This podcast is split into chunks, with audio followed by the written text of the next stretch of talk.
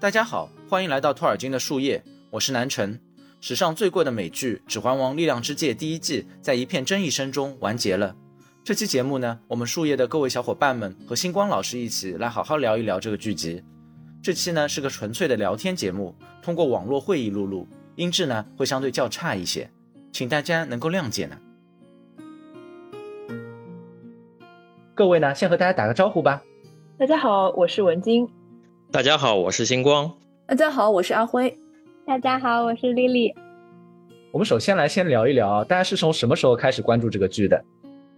呃，其实我不太记得这个剧最早宣传是什么时候，但是我应该是蛮久之前吧。从他宣布要拍到现在，已经至少有三年了，对吧？我可能是在二零一九年那个夏天，张浩的那个画展结束以后开始关注的，因为画展结束以后，张浩他就去新西兰参与这个剧的那个前期的制作了。我的话也记得不是。特别清楚，应该是当时亚马逊买下版权的那个时候吧。还记得当时一开始说可能会拍关于阿拉贡的呃年轻时候的故事吗？我想起来，好像有一部粉丝制作的电影是关于阿拉贡的，什么寻找 Gollum，对吧？对的，对的。大家有没有看过那个？看过，应该看过的。对，我记得里面演冈道夫的好像是一个有点胖胖的人，其他就没什么太大印象了。其实就是知道这个。剧被摆上议事日程其实还是蛮早的，但是当时也没有特别关注，因为也完全不知道到底有些什么，他们要拍什么，就没有特别去想这个事情。直到后面可能出现了那个张浩画的第一张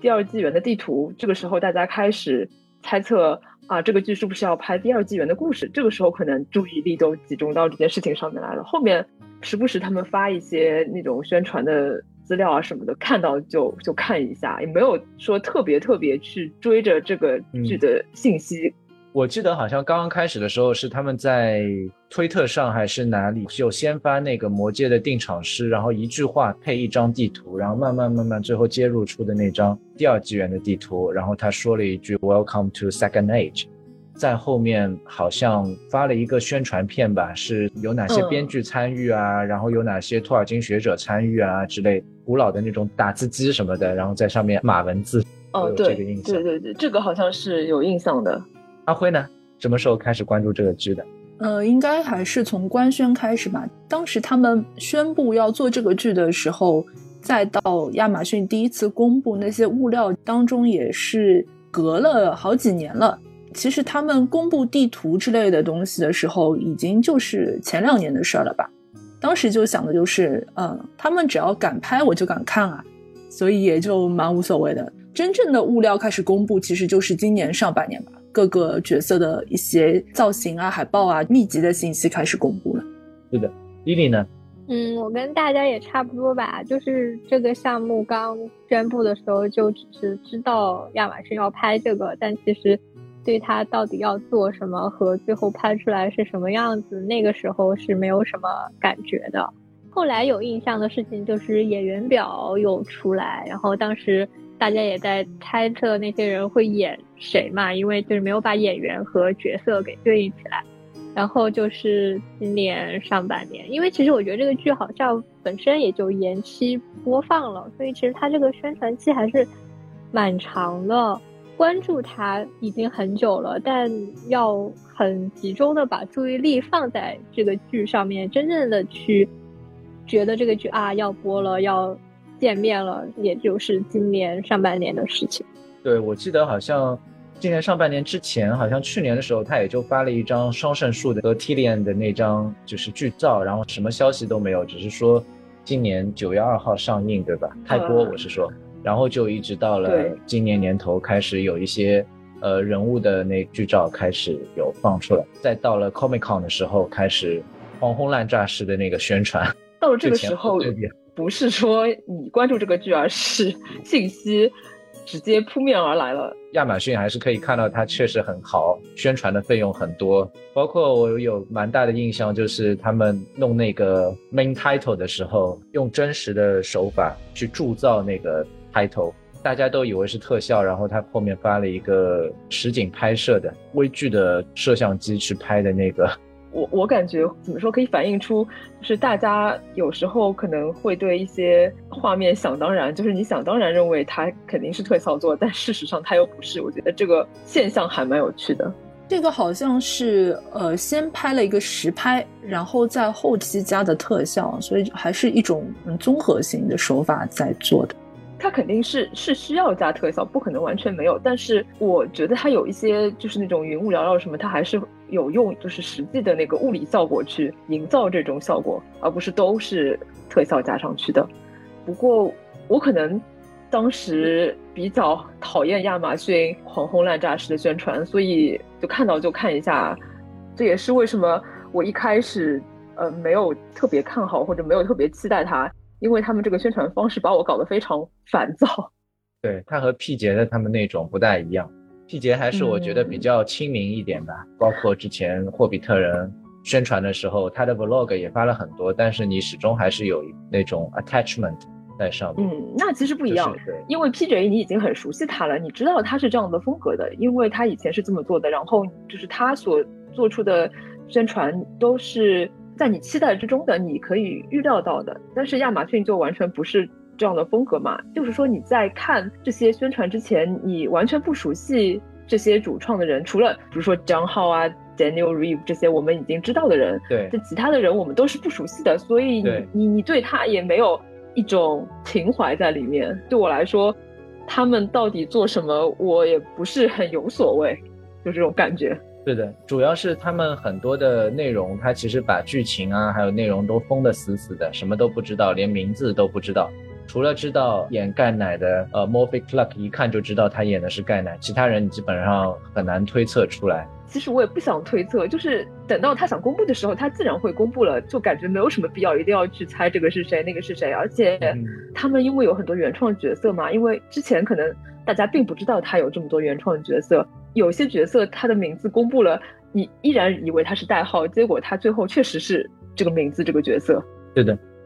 嗯，然后我觉得在上映前啊，印象蛮深刻的就是网络上有好多的大厨都在用显微镜去看它里面的那些精灵的字符啊，然后去猜里面的意思啊，也不叫猜，就是去 decipher。尤其是刚刚开始定妆照的时候，那些比如说矮人的骨子上上面有一些。Rooms 写的一些文字，title 上面的这个边角上面也有许多的文字，把这些字呃译成英文，译成中文这样子。还有他们的 title 用好多种语言，包括精灵语啊，包括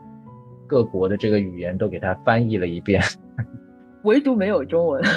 哦，是吗？我没有注意，应该是没有的。文娟，你有什么还想说的关于上映前的那个看法？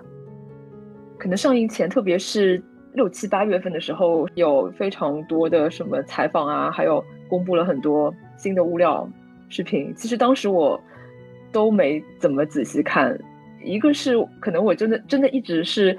抱着一种没有期待就没有失望的这样的态度，一直是这样的。就是这几年来，我其实都是这个态度。而且我对这个剧唯一的期待就是想看张浩的概念设计图什么的。嗯，所以就当时我其实都没有看，直到后来到了八月份，可能就是偶尔看了一些演员的采访，然后我觉得他们都非常认真，特别是有几个演员，感觉得到他们也非常非常喜欢托尔金的作品。这个时候可能就稍微有一点期待了。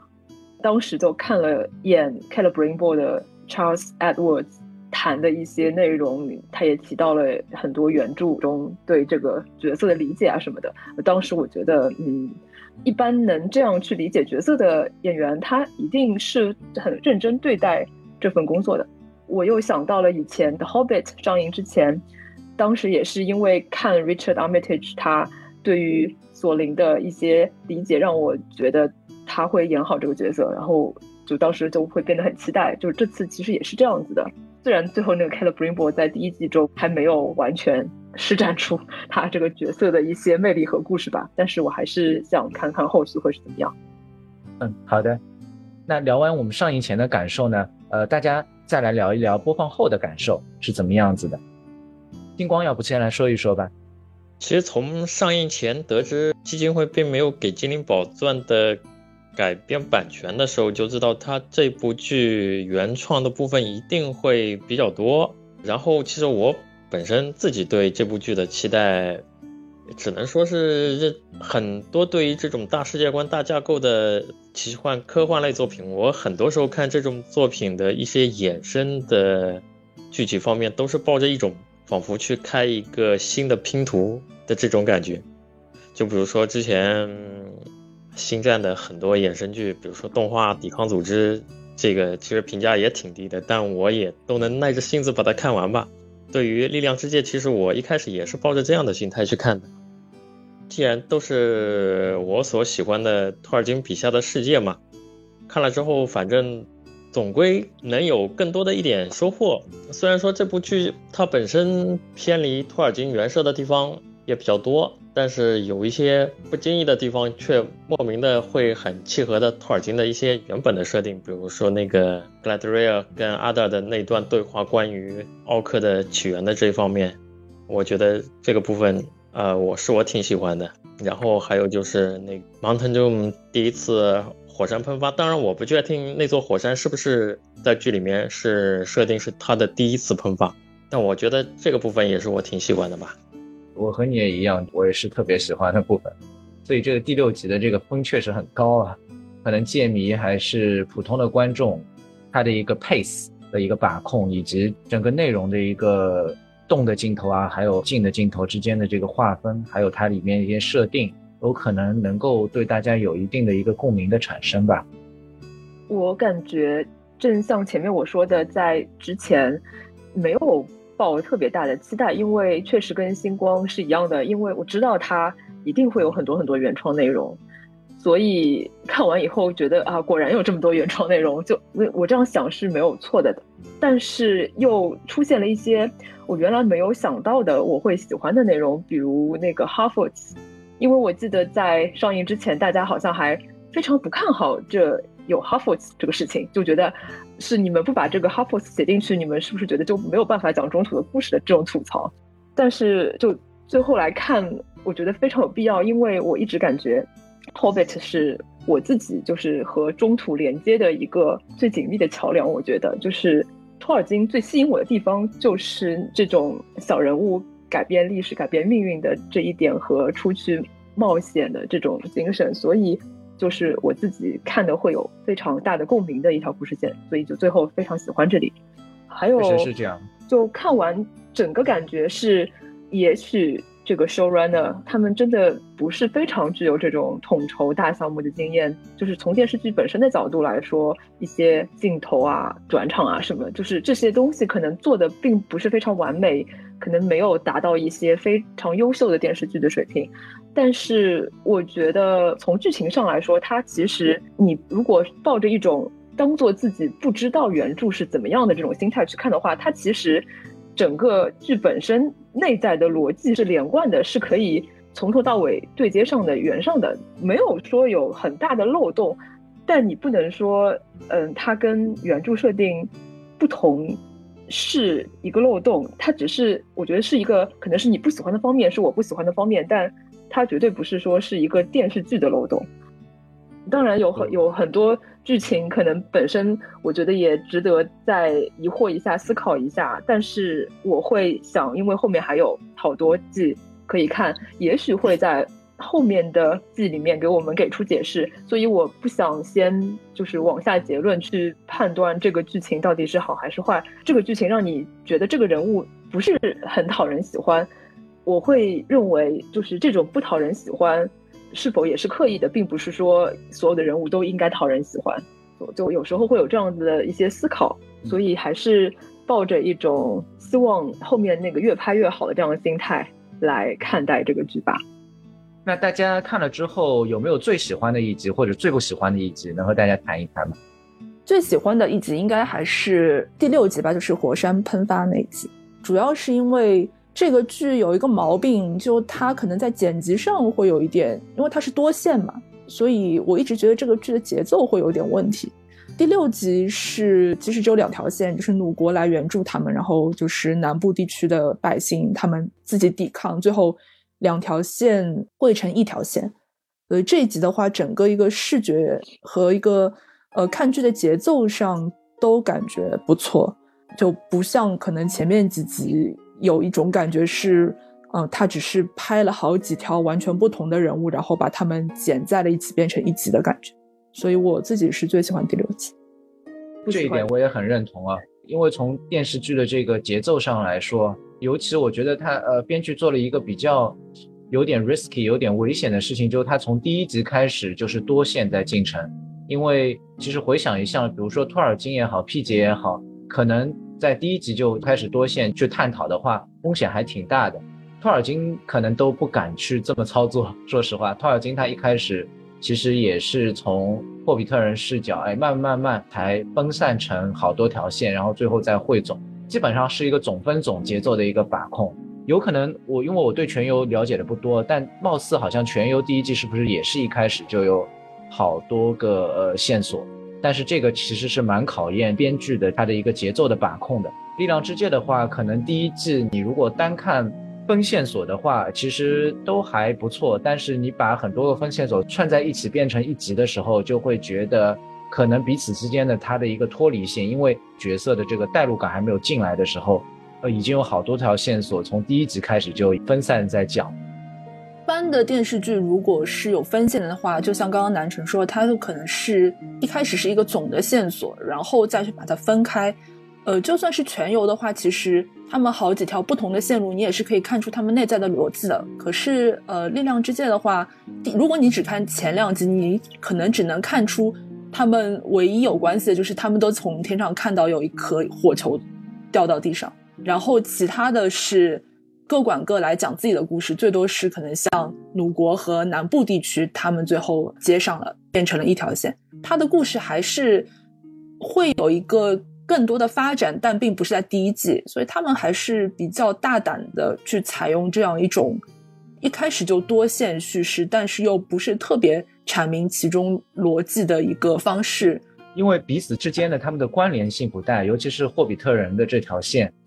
所以就可能有这种脱节的感觉。我个人觉得，比如说像后面可能会建立联系的线索，可以通过某些线索去进行这个拓展。比如说盖奶和阿荣的的线索，从一条线索再分散出去会好一些。嗯，南辰刚刚问最喜欢哪一集和最不喜欢哪一集这个问题的时候，其实我就愣住了，因为我想不起来，或者说我分不清楚我看的内容它是在哪一集，因为我感觉每一集它都分成了好多条线。而且我因为又是追的连载嘛，就可能一周只看一集，你就很难把你就是看过的这个剧情能精准的定位在它在哪一集当中，就感觉你每一周看一个剧看一集，但是你看到的是好几个碎片，然后你下一周看到的又是好几个碎片，就这样子的剪辑方式，然后就会让你对这个剧的体验是有一点碎片化的，而且。就像你们说的，它其实最后也只是把鲁国和南部的这两条线收缩在了一起，然后其他的线直到这一季结束，其实它都还是一个分散的状态，所以就很难讲你最喜欢的是哪一整集，你只能说你可能哪一条线或者哪一个部分它好像有打动你的地方，所以我就觉得这个剧的这种设置方式就很难让人能有一个。你能体验到哪一集有一个高潮，或者就是对，就像你们说的总分总，或者就是它有一个故事线的收束，然后在这个收束上你会觉得啊，他们就是这一集会很好看或者怎么样。但是就是现在一整集看下来，我是没有这种感觉的。我只能说有哪一个部分我好像嗯还蛮喜欢的，但是我真的选不出来哪一集给我整体的感觉都非常好，或者都非常不好。我觉得他是这样把你的体验感全部分散掉了。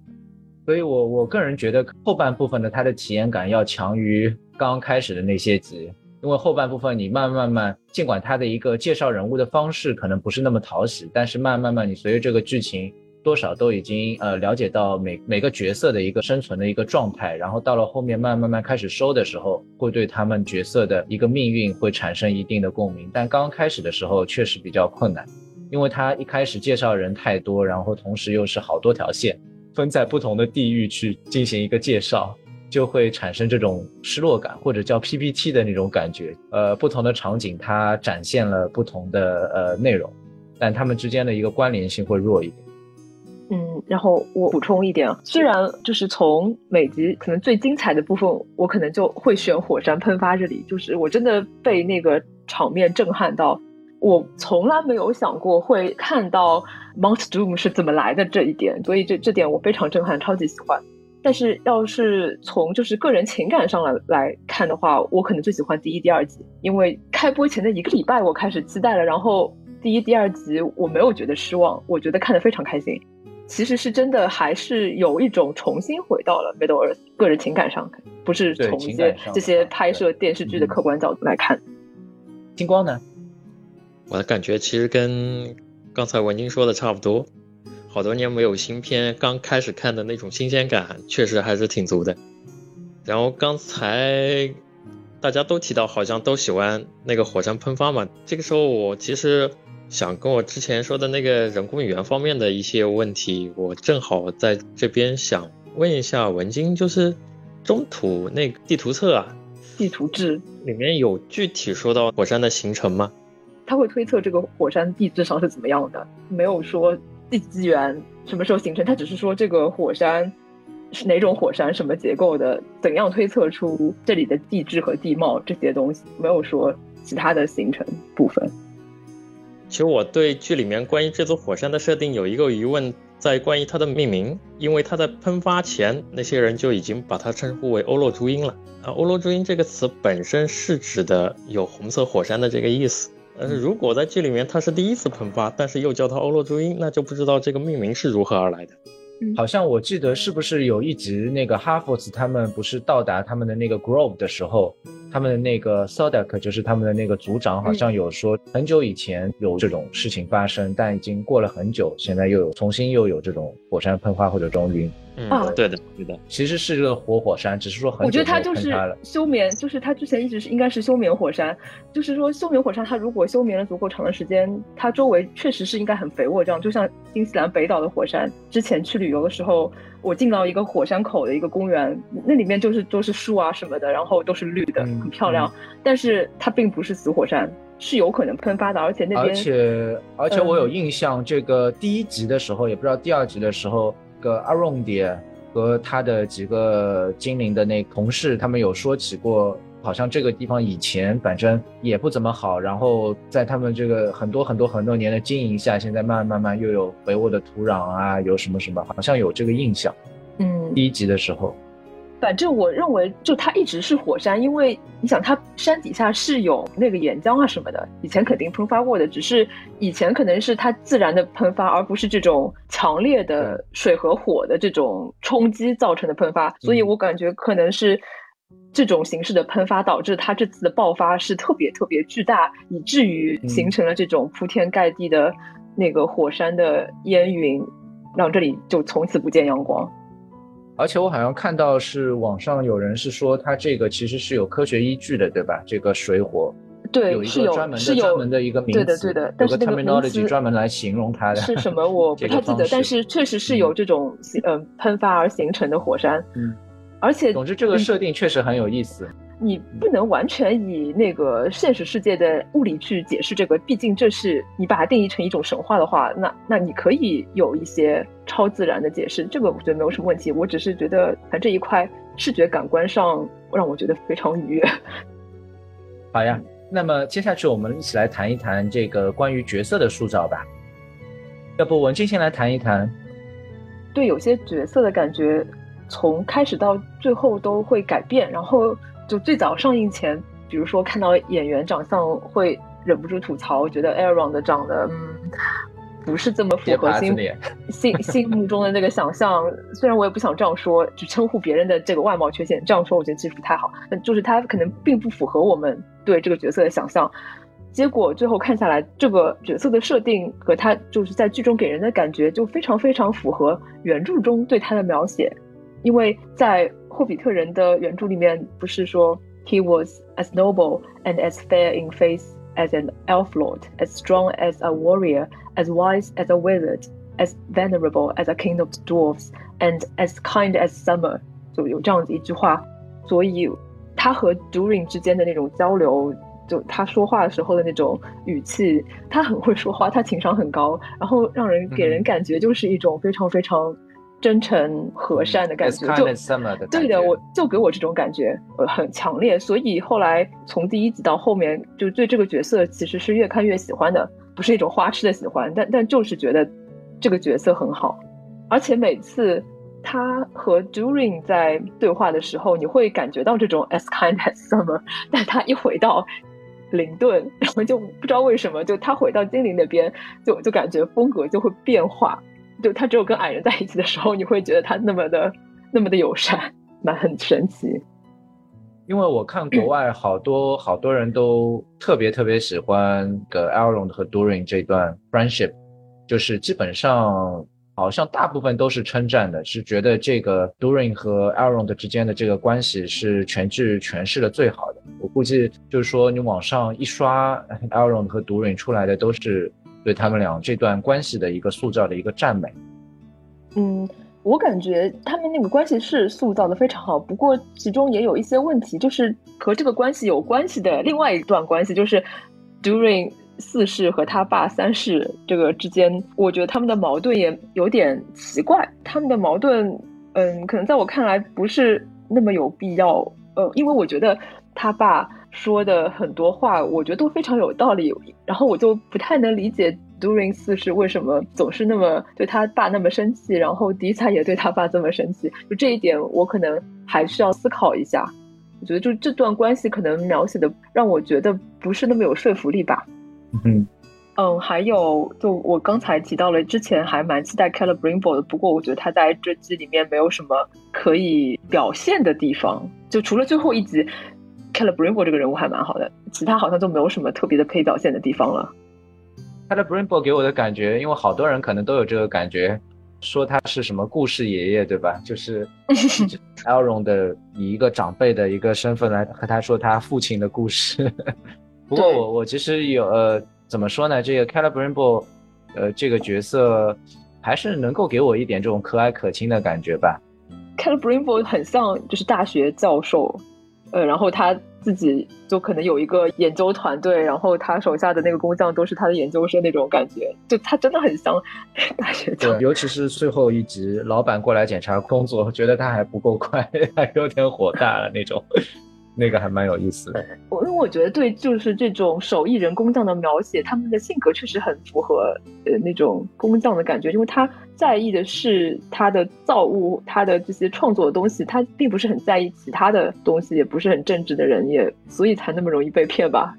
我我前面在想那个 Calibrimbo，还有 Gil Galad，还有呃 Galadriel 和。那个 Elrond 的关系啊，我始终是觉得，因为 Elrond 在所有的精灵角色里面算是一个比较年轻的精灵吧，呃，应该说是半精灵啊。但是我感觉 Calibrimbo 还有 Gil Galad 和他对话的时候呢，始终还是有一种长辈对小辈的这种说教的那种感觉啊。尽管可能 Calibrimbo 他说话的时候更加和善一点，更加儒雅一点，然后 Gil Galad 更加从一个怎么说呢，严厉的。领导的一个长辈的一个 senior 的这种角度去和 Elrond 的说话，但 Galadriel 和 Elrond 的这个关系，可能 Galadriel 是这些其他精灵里面年纪最长的，但是他和 Elrond 的关系我其实还挺喜欢的，因为呃 Galadriel 和 Elrond 说话的时候没有那种长辈对小辈的那种那种感觉，反而是一个很平辈的那种朋友的那个关系，还挺好。我你觉得这点挺好的，可能在很多人眼里。就觉得这是槽点，他们不喜欢的地方。不过这也很正常，因为大家可能，呃，其实还是脑海中对 Galadriel 的印象就是这种高高在上的那种感觉。对对对，就是这种感觉。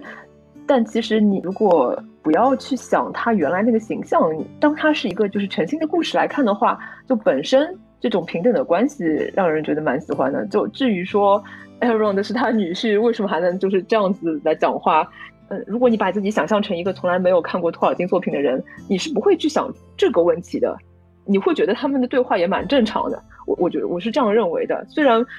到底这样改好不好，可能还有待讨论，但但是我觉得本身这一点逻辑上是没有什么问题的。不想像这个格莱就原来的嗯背景吧，你只是把它想象成一个比较。直的一个小青年女性角色的话，其实还是可以可以接受的。我觉得应该说，就从从前面几集来看，她就像就像一个神经病一样，到处 到处在那边。对对对对，那个我我感觉都都觉得她像神经病一样。前面不是说到不喜欢哪集吗？就当时我看第三集的时候，就特别喜欢。他们刚到 Numenor 的时候，那个 Numenor 的那个场景，因为太漂亮了。但是第三集里面 Galadriel 就是讲话的，讲话的那种语气啊什么，让我就不是特别喜欢。确实非常，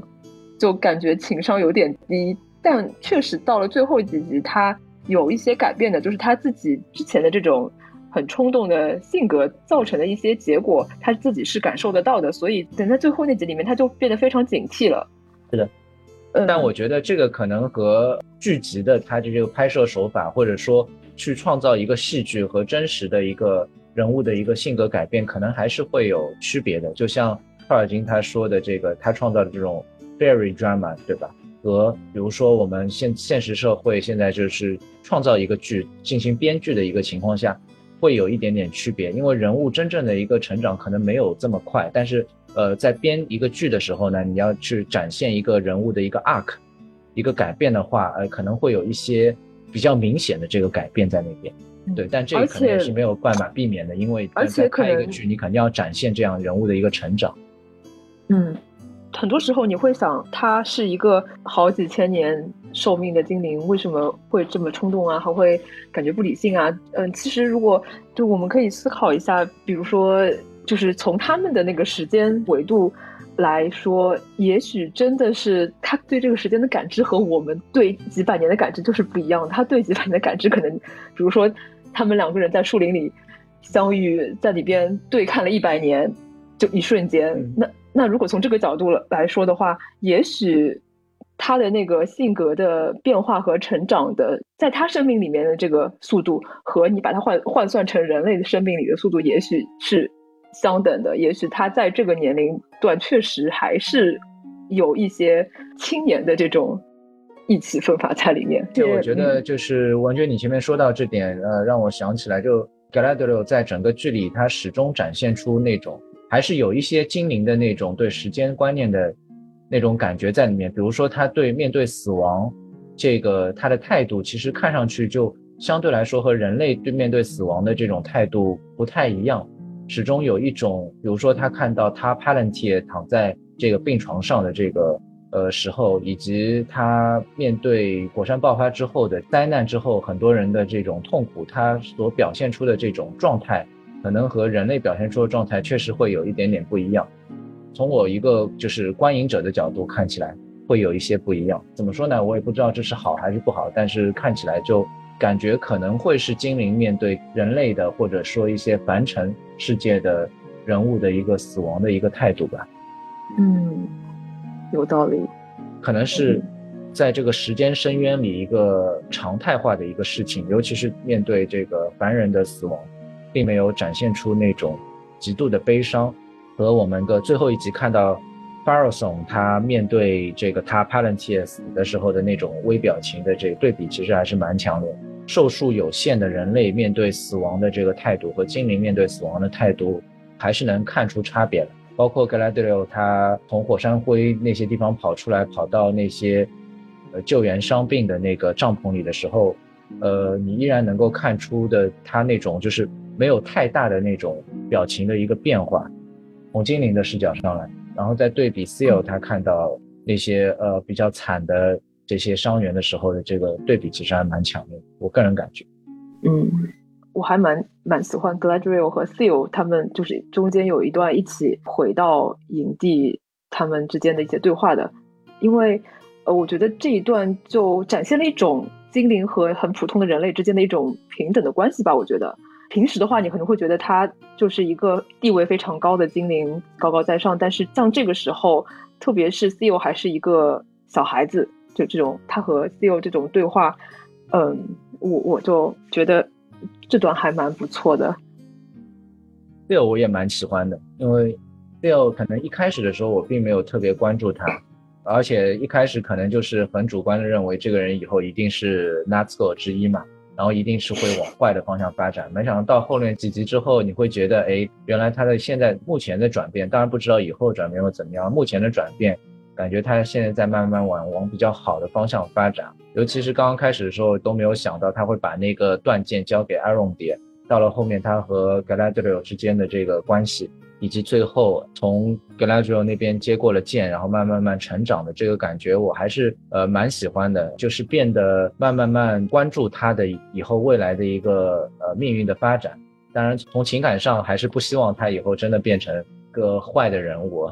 情感上和他产生了一定的连结，应该说。嗯，对的，我觉得就是这个角色，他确实也有有很明显的成长，因为我觉得一开始他在前面两集里面和他妈说话都不是很耐烦那种感觉，到后面他看到他妈妈可能要不行的那个时候，那种伤心欲绝很痛苦，就是这种灾难、死亡、战争，让他体会到了从来没有体会到的这种生离死别的感觉，然后从而让他有了这种成长。而且我也很喜欢，就最后不是他把剑。要还给格莱德的时候，然后格莱德叫他留着剑，soldier 那那里我觉得还嗯蛮好的，就是这里让你感觉到他可能会因为这件事情而以后一心一意就是一直是一个很正直的人，但是我们也不知道，有时候可能是他在这里把他塑造的非常正面，以后再从高处跌落会让观众更加伤心。呃，你前面提到这个 Gladio 把剑给到 Seal，其实让我想起。有一个想谈的话题，就是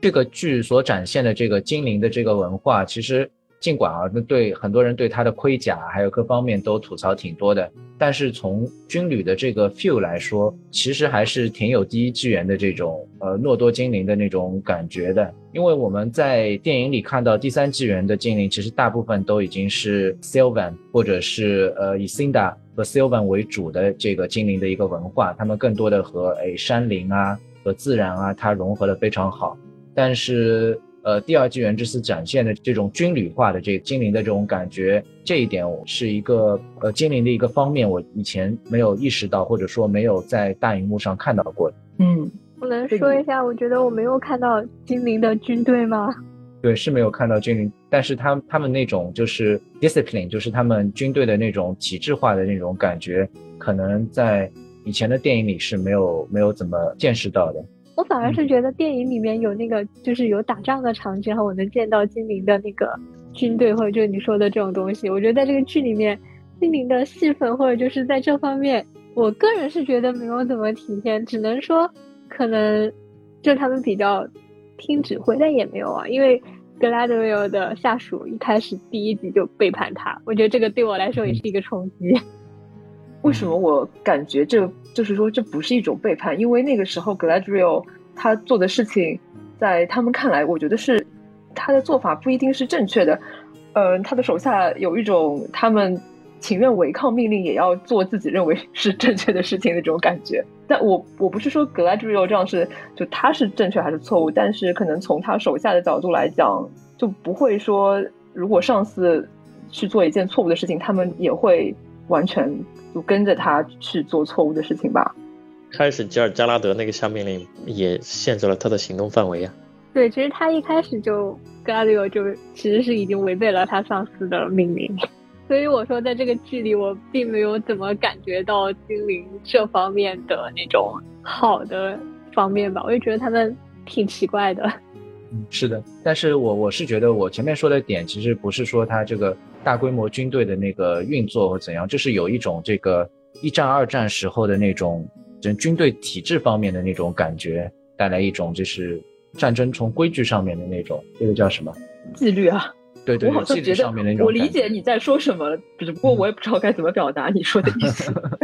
对，就是你能能感觉到感觉。我觉得你你的感觉是不是来自于 Galadriel 和 Seal 之间这这一段东西的？呃，不单单就开开头前面说到的，就是他们爬冰山的这种，因为他们都有规制化的这军队的这种呃 discipline，同时呢，他们有就是统一的装备，他们的剑也都是一样的，盔甲也都是一样的，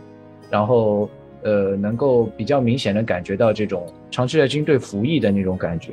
体现在里面。哦，大概知道你的意思了。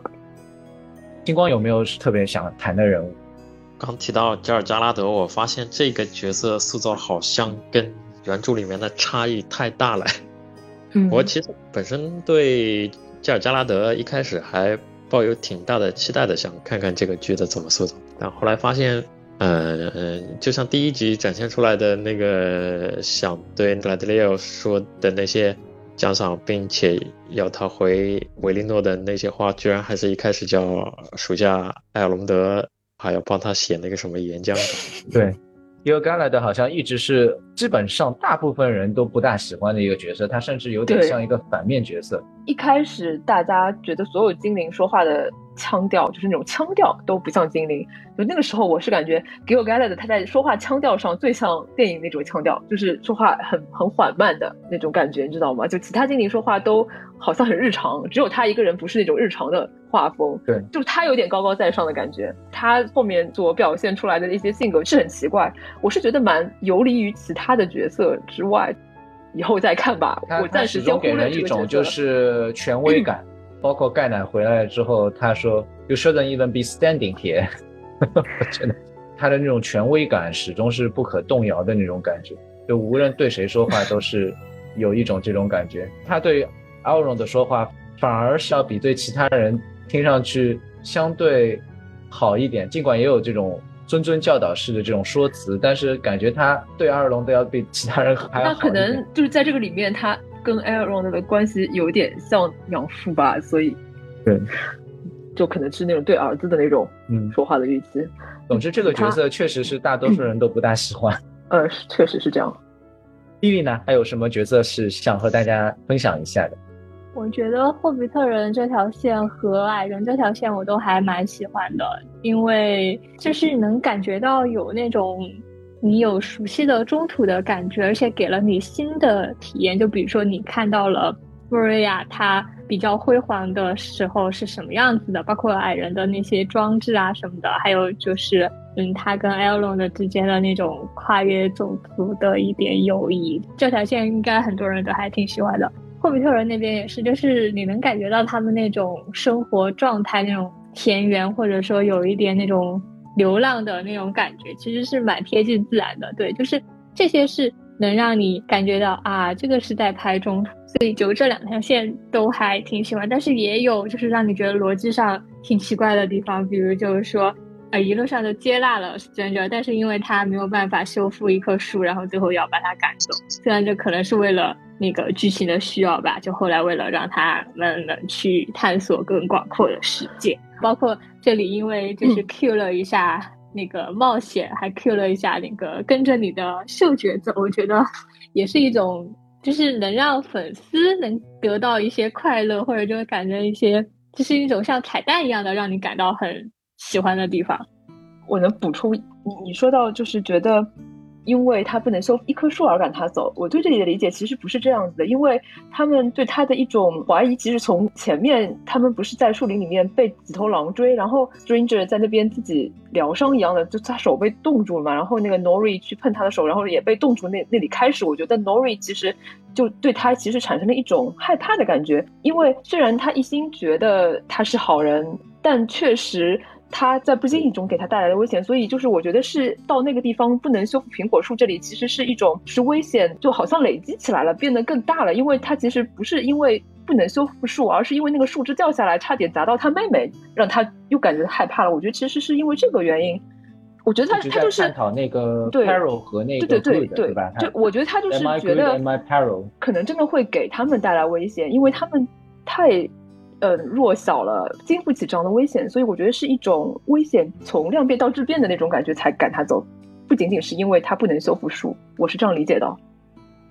文心这样讲，其实从逻辑上就是也能说得通嘛，但是就是我觉得，因为他们家其实一开始是要被整个种族抛弃的，然后全靠 Stranger 来帮他们推这个车，然后他们才这样一路下来，可能就是有一种。你说的在就是好处和危险之间的一个平衡被打破了，这样一种感觉。然后，如果要说不喜欢的话，其实也就是大家刚刚提到的 g r a d i 在这个剧里面的塑造，我是真的很不喜欢。我觉得从一开始就看第一集、第二集的时候，就有一种感觉，编剧是不是要把它往一个像独立女性这样的一个方向在塑造，因为给她设定的开局的一些设置嘛，就是比如说被她的下属背叛或者说不服从，然后到她的领导想要把她送走，就觉得她可能是个刺头或者怎么样，然后她的朋友也不相信她或者也不理解她，就她处于一个孤立无援的状态，但是她可能想要塑造的就是她。处在一个开端非常不利的状态，怎么样成长起来？怎么样嗯来发挥一个像大女主一样的光辉这样的一个作用？但是我觉得在这个剧当中塑造的并不好，因为就像说到她刚到鲁国的时候，她的对那些。贵族的那种表现，他的语言、他的行为都其实挺不得体的，或者就是觉得啊，你虽然是个精灵，但是你孤立无援啊，你一个人在别人的地盘上，你这样说话真的好吗？就是会有点不太理解他作为一个活了那么长时间的一个精灵，或者就他也算是一个精灵的，也是一个有身份的人，就是他怎么会表现的像一个愣头青？对，就是你会很奇怪，包括他后来就是凭一个家徽，然后他就相信了 Hellbrand，然后就一定要让他重回中途，还就是那种啊，我要帮你夺回你的国王。这虽然他可能也有一点要利用他去赢得鲁国的出兵这样一种状态，然后但是到他最后，他突然就开始怀疑他。就是感觉这个中间是没有一个事件或者没有一个过渡的，就是他怎么样从一开始很相信他，然后救了他很多次，然后到最后一集的时候，他突然就开始怀疑他。这里其实是有过渡的，他怀疑他是因为那个 c a l b r i n b o 说的那句话。对，我知道，就是那个什么肉体那个什么的，但那个话是他跟阿大在沟通那个。对，是的，是的。还是觉得，其实这些原因可能还是编剧可能对他这个步调的控制，还是相对来说不是那么的成熟吧，或者和大项目的一个运作的他这个 pace 的一个关系不是处理的特别好。但我其实能理解那个编剧他的一个想法啊，因为我看这部剧看下来之后，感觉他们编剧其实是很希望把有些，比如说说辞，能够把它作为一个贯穿全剧的一个线索。比如说我们前面说到的 Stranger。和 Nori 之间的这个关系，他始终在探讨 Am I good? Am I peril? 这个内容。然后呃 Galadriel 这条线，他始终是在要去探讨这个 Finrod 他哥哥和他说的那句话 Touch the darkness 这个线索。所以他一直在想办法塑造一个最后 Galadriel 他做的一系列的事情，最后都带来了不好的结果，然后触发了他的一个转变。其实是能理解这个编剧他想做的这个事情，只是他整体的步调太慢了，然后到了后面。步调又太快了，让你产生一种，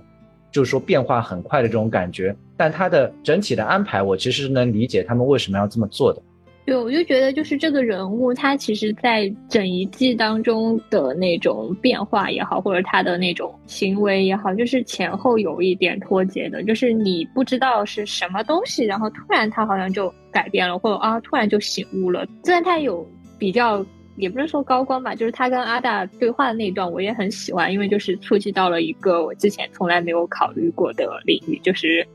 奥克有没有人权这种这种事情。但是这个角色，我反正一季看下来，我对他还是因为可能还是有原著或者有电影的那种先前的印象在嘛，所以就这个剧的目前展现出来的这个形象，我是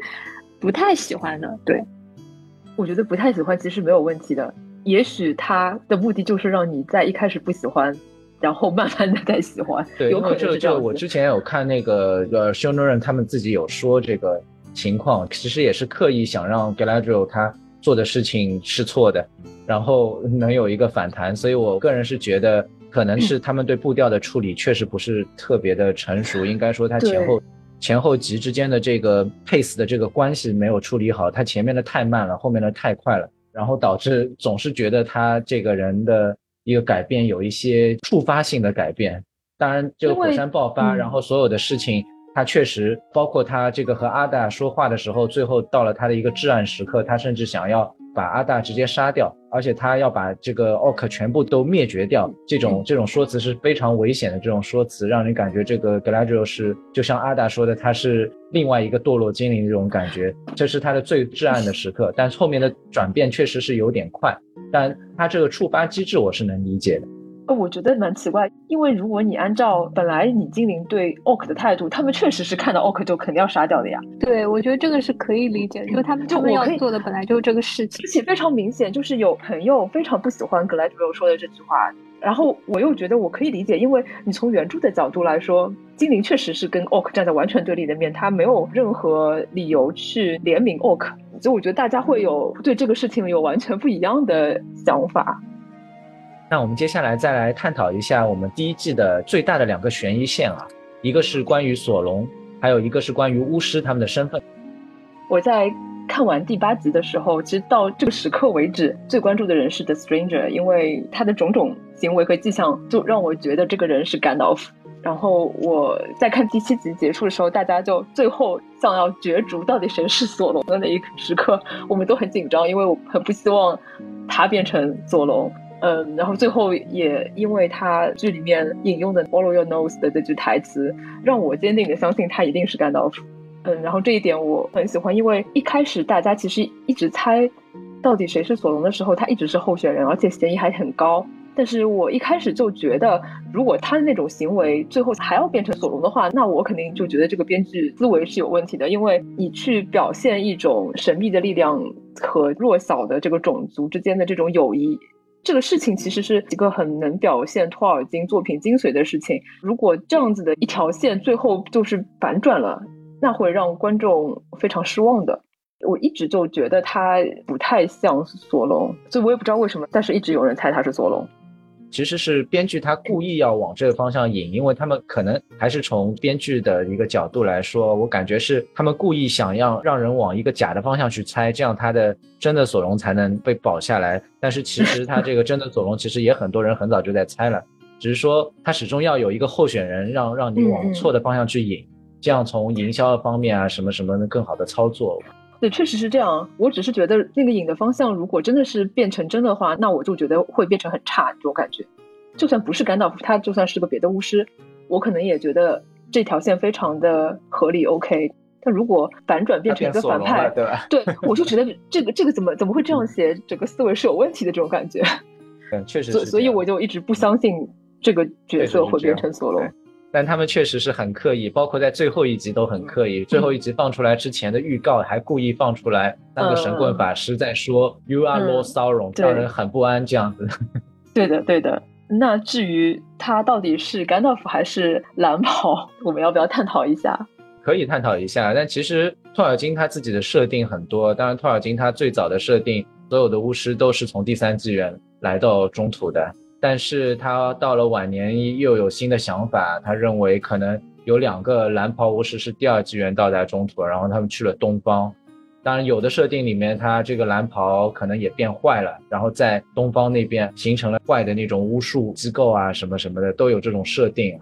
当然，到了晚年他也认为可能说到了东方，他们阻止了很多黑暗势力的一个崛起，他又是好的，所以你并不知道蓝袍到底是好的是坏的。甚至还有的猜测，托尔金自己有写过一两句话，他甚至觉得可能其中一个巫师，甚至是 Glowfinder，就是第一纪元在冈多林死了的那个精灵，但后面他又否决了，他觉得可能呃巫师肯定还都是麦雅，所以说他自己有很多的不同的想法。我个人感觉呢，其实从观众的角度来说呢，其实他是甘道夫的话，可能会对普通观众更友好一些。让人更有这种亲近感，而且甘道夫就像文晶以前有探讨过的，甘道夫和霍比特人这种特殊的关系，才让他成为甘道夫，而不是别的巫师。突然让别的巫师也和这个霍比特人建立联系呢？当然也可以，但是有点这种拙劣模仿的这种感觉，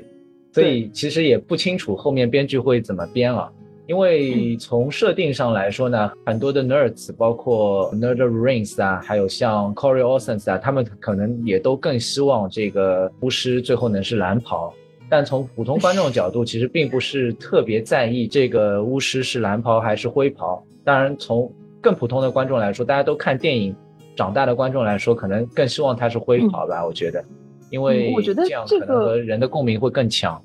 不知道为什么从设定的角度，他们就希望他是蓝袍，不是说从设定的角度，还而是或者说我是粉丝原著粉，一定要符合设定这种角度去看。我觉得就是从一个这种改编本身的这种角度来说，就是刚才你已经提到过了，如果让别的巫师去跟 Hobbit 建立这种联系，就感觉像是一种模仿。我觉得这样其实是从改编角度来说是非常不好的一点。我可以容忍其他的那种剧情的改编，但是我觉得甘道夫是一个非常非常特殊的角色。就他之所以只有他一个巫师最后完成了任务回到了西方，就是因为他的就这种与众不同。你怎么可以把他的与众不同放在别的巫师身上呢？我我是这样认为的。而至于他们到底是第几第二纪元还是第三纪元哪一年来到中州的，那这个设定和推动故事情节是没有什么很大的联系的。我觉得它和故事本身的。关系强度远远不如这个角色到底是谁的这个关系强度来的大。不过这个他具体到底是谁，还是要等第二季，呃或者第三季才能揭晓啊。所以这个话题我估计会持续一段时间啊。嗯，那我们说完甘道夫，说完巫师，呃，我看有的人甚至叫他 Baby 甘道夫。说完这个巫师了，我们来再谈谈索隆吧。索隆身份的揭晓，大家觉得如何呢？丽丽要不先说说？嗯，我对这个角色的感觉，其实就前期确实他算是颜值比较高的一位，然后就对他还是有点兴趣的。然后我对他是索隆的这个怀疑，其实很早就有，而且我是一种也不能算是从编剧的角度或者这种角度，就是觉得他既然被安排在了格拉迪欧身边，就肯定是有隐藏身份的，就不会是一个普普通通的。对一个什么南方地区的国王这种事情，因为我觉得如果是这样设定的话，那他跟大家叫他水拉贡嘛，我就觉得那你设定这样一个原创的角色出来，然后完全复制阿拉贡的经历或者身份的话，我就就会觉得就太没有意思了。所以我一直觉得他肯定是有一个隐藏身份，而且就是大家猜的也很多嘛，就觉得他是反派的那种可能性很高，而且。他跟 Galadriel 最开始的那些谈话，就比如说他说什么我做过很坏的事情，然后 Galadriel 跟他说我不在乎这些，我就觉得那人家其实都已经告诉你了，包括在最后一集，最后一集他说的都是对的，他自己也是，他自己也说我已经告诉没有一句话是错的，告诉过你了，但是你就是不相信，就会有这种感觉，所以我对他一开始是就是还是比较怀疑的。就虽然很多人很喜欢他，然后我对他的感觉就是最后一集揭晓他身份的这个事情，我觉得还蛮刺激的。就是那种我能让你成为女王啊这种什么的，包括就是把他恶的那一面就完全展现出来了。对的，好像有一段说的是什么统治，还有什么是在他那儿是一个意思。就那一段我也是觉得还 save 还是 save 还有 rule。对对对，I see no difference。在他那儿是一个意思，我觉得这个也是。就还蛮索隆的，虽然我很难把他跟就是其他的索隆联系起来，但是在这个剧里面他是索隆的话，我是可以接受的。可能编编剧有可能他就是故意想要把那个 Galadriel 往不好的反面的方式去引啊，所以一开始尤其在弩国第三集上线的时候，他们俩的对话就明显能看出，这个水拉贡他的这个情商、智商都完完全全碾压盖奶。就他很帅嘛，但是我就知道很帅，然后有点像 Aragon，但是其实我一开始没有怎么特别关注这个角色，因为我也没有 参与到猜索隆的这个游戏环节里面。对对对，因为我一直觉得，哎，什么好猜的？看完就知道了吗？我只是在最后那集之前有的有担心不要 Stranger 变成索隆，所以当我看到最后一集的时候，我可能是意料之中，但是又有点震惊。然后当时也没有什么特别的感想。过了三天，我想去回味一下他之前在前面每集里面跟 g l a d r i e l 的对话有什么特别有意思的地方，我就去回味了。然后就发现哦，他在木筏上就说 “looks can be deceiving”，就是他说了很多话，你突然就发现，当你不知道他是索隆的时候，他说的话很有道理；当你知道了他是索隆的时候，他说的话依然很有道理。然后我就会去想，他说的话到底是真心的，还是是策划好的，是故意要用来那个诱导 Gladriel 走上邪道的。但是有些时候你又会觉得他是真心的。然后因为之前看了演员的谈访嘛，他也说到，就是观众都可以从两个角度去理解，因为索隆他在原著中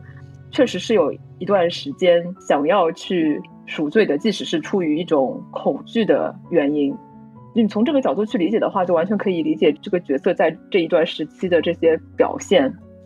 我后来也重新又回顾了一下《宝钻》里面写到的一些索隆在第一纪元末期 Morgos 一败涂地之后，他就是出于恐惧而忏悔一段时间，但是他又就可能是很高傲的，也很害怕受到什么审判，然后他就不愿意回去接受审判，不是就他他一直在那种隐藏之中嘛。所以你可以理解，他这个时候可能或许真的是有这种 save Middle Earth 的想法，但是因为他的思想已经被 Morgos 腐化了，所以他所认为的 save 并不是我们所认为的 save。他可能认为自己的拯救是真的，但是你从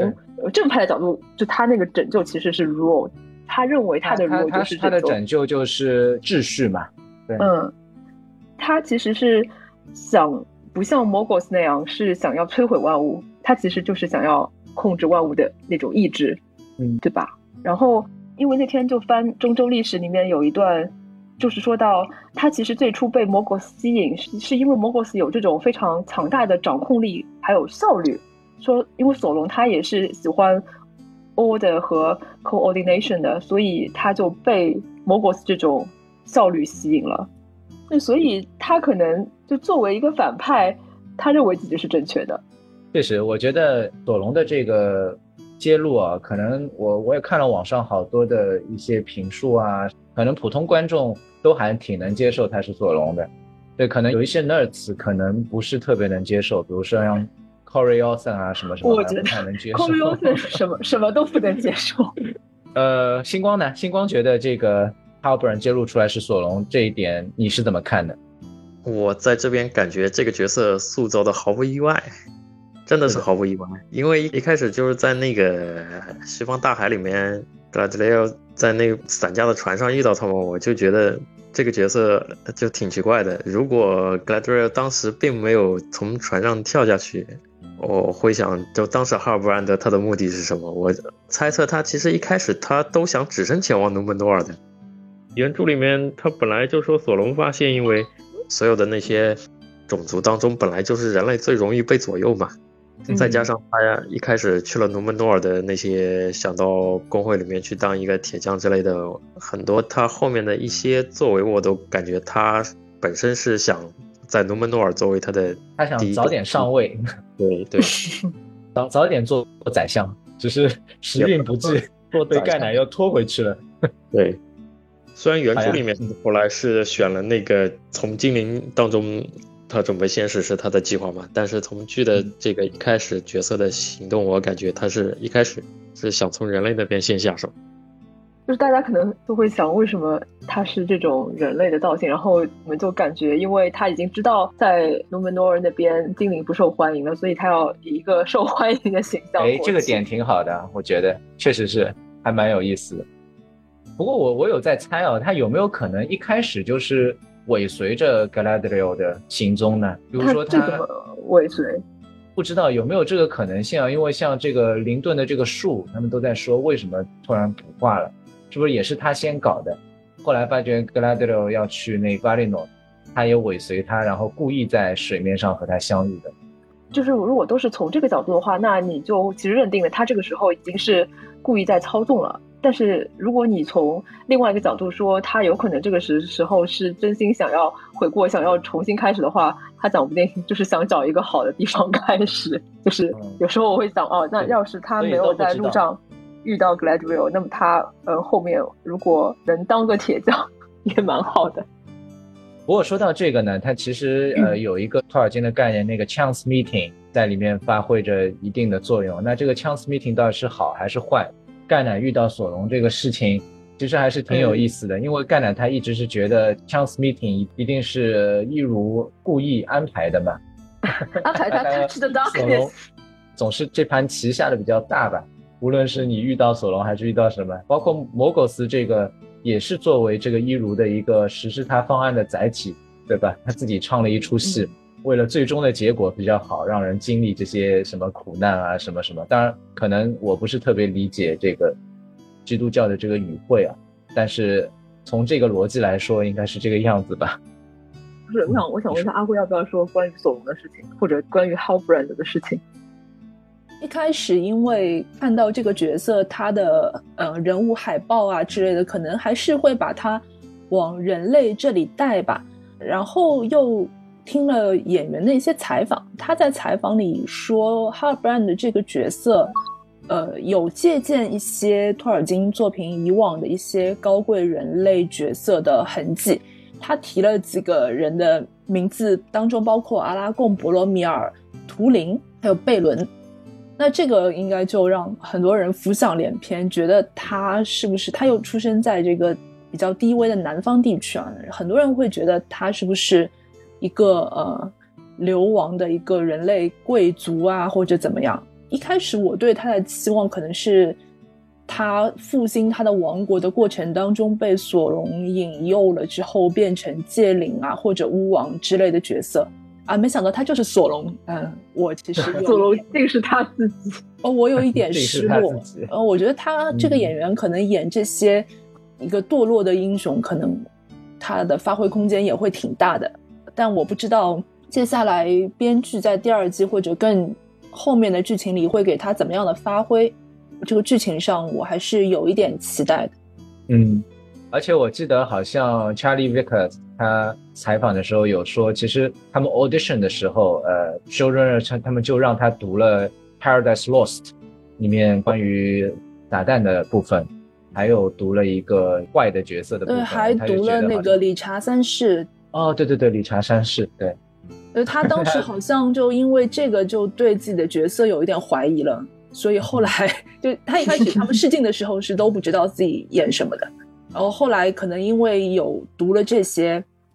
他对嗯自己的这个角色大概有一点预估，所以可能好像到第三集吧，第三集开拍之前，因为当中疫情的关系，他们停了一段时间，所以好像是在第三集的开拍之前，那个两个 showrunner 就跟他说他是索隆。他后来好像还因为要找感觉去了那个北岛的汤加里罗，来汤加里罗还徒步了几天，听说那里肯定是老家。摩多那边就是拍末日山的地方，对吧？摩多 他的老家，嗯，他的老家。而且，反正 Charlie Vickers，我听了他好多的 podcast 之后，还是挺喜欢这个演员的，因为他对原著很了解，一开始就很了解，然后再演的，然后他很快就能引用到许多一些书信集啊，包括 UT 啊，什么各种各样的事情，他都就是也是信手拿来，包括很多演员都是这样。包括演 Elrond 的 Robert，反正演了这个角色之后，就去看了很多很多的书，变成了他们里面的专家。包括 e l e n d i a 的演员，呃 i s i l d 的演员，包括盖奶，他们都比较了解里面的事情。也是看了很多的采访之后，对他们可能产生了一些好感吧。然后我们来说一说索隆和盖奶的关系吧。因为修润呢，他们之前是说，之所以他们想给盖奶和索隆之间有这样一段，是因为他们看到书里有这样写。我来给大家读一下。他说：“I say to you, Frodo, that even as I speak to you, I perceive the Dark Lord and know his might, or all of his might that concerns the elves. And he gropes even to see me and my sword, but still the door is closed.” 他们就是因为这一段，然后觉得，哎，是不是索隆和盖奶之前其实是认识的，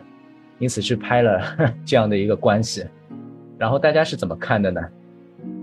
我感觉啊，一个是有人非常不喜欢，因为这段话就认为他们有有什么这样的关系。然后我可能并没有什么 很大的感觉，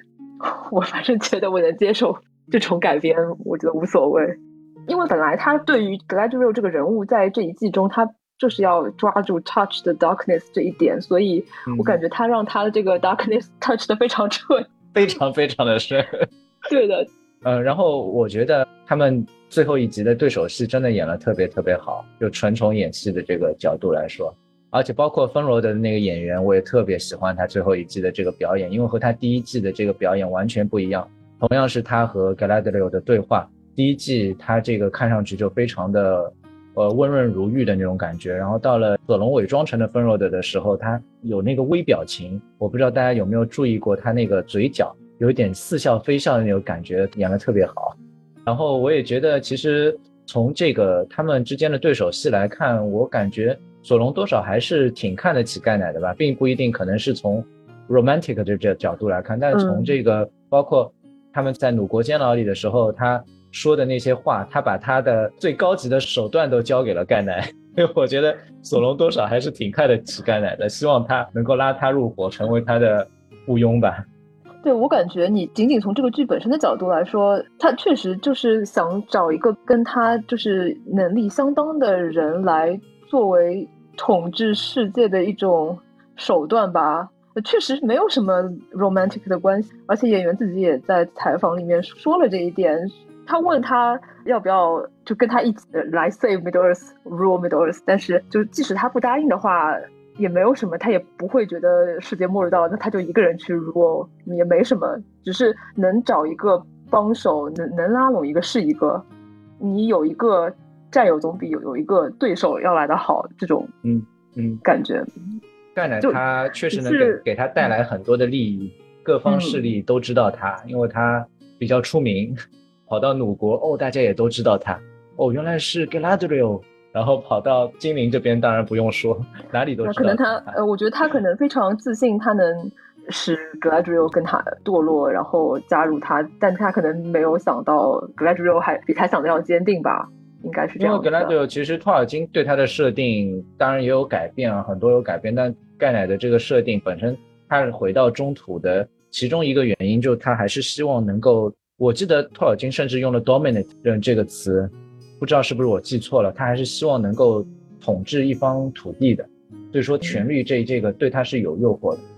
他们的就是统治的定义可能也不一样吧，就是精灵的统治可能是保持这一方水土变得就大家生活幸福那种统治，索隆他的统治就跟他们是不一样的吧。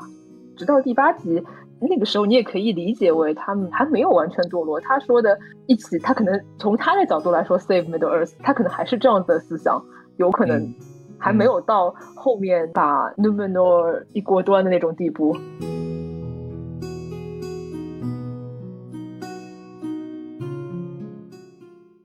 本期的节目就到这里，感谢大家的收听与陪伴。下期节目我们继续来探讨一下电视剧里阿达尔与奥克的起源，以及与电视剧相关的视觉与声音设计。我们下期见，拜拜，拜拜，拜拜，拜拜，拜拜。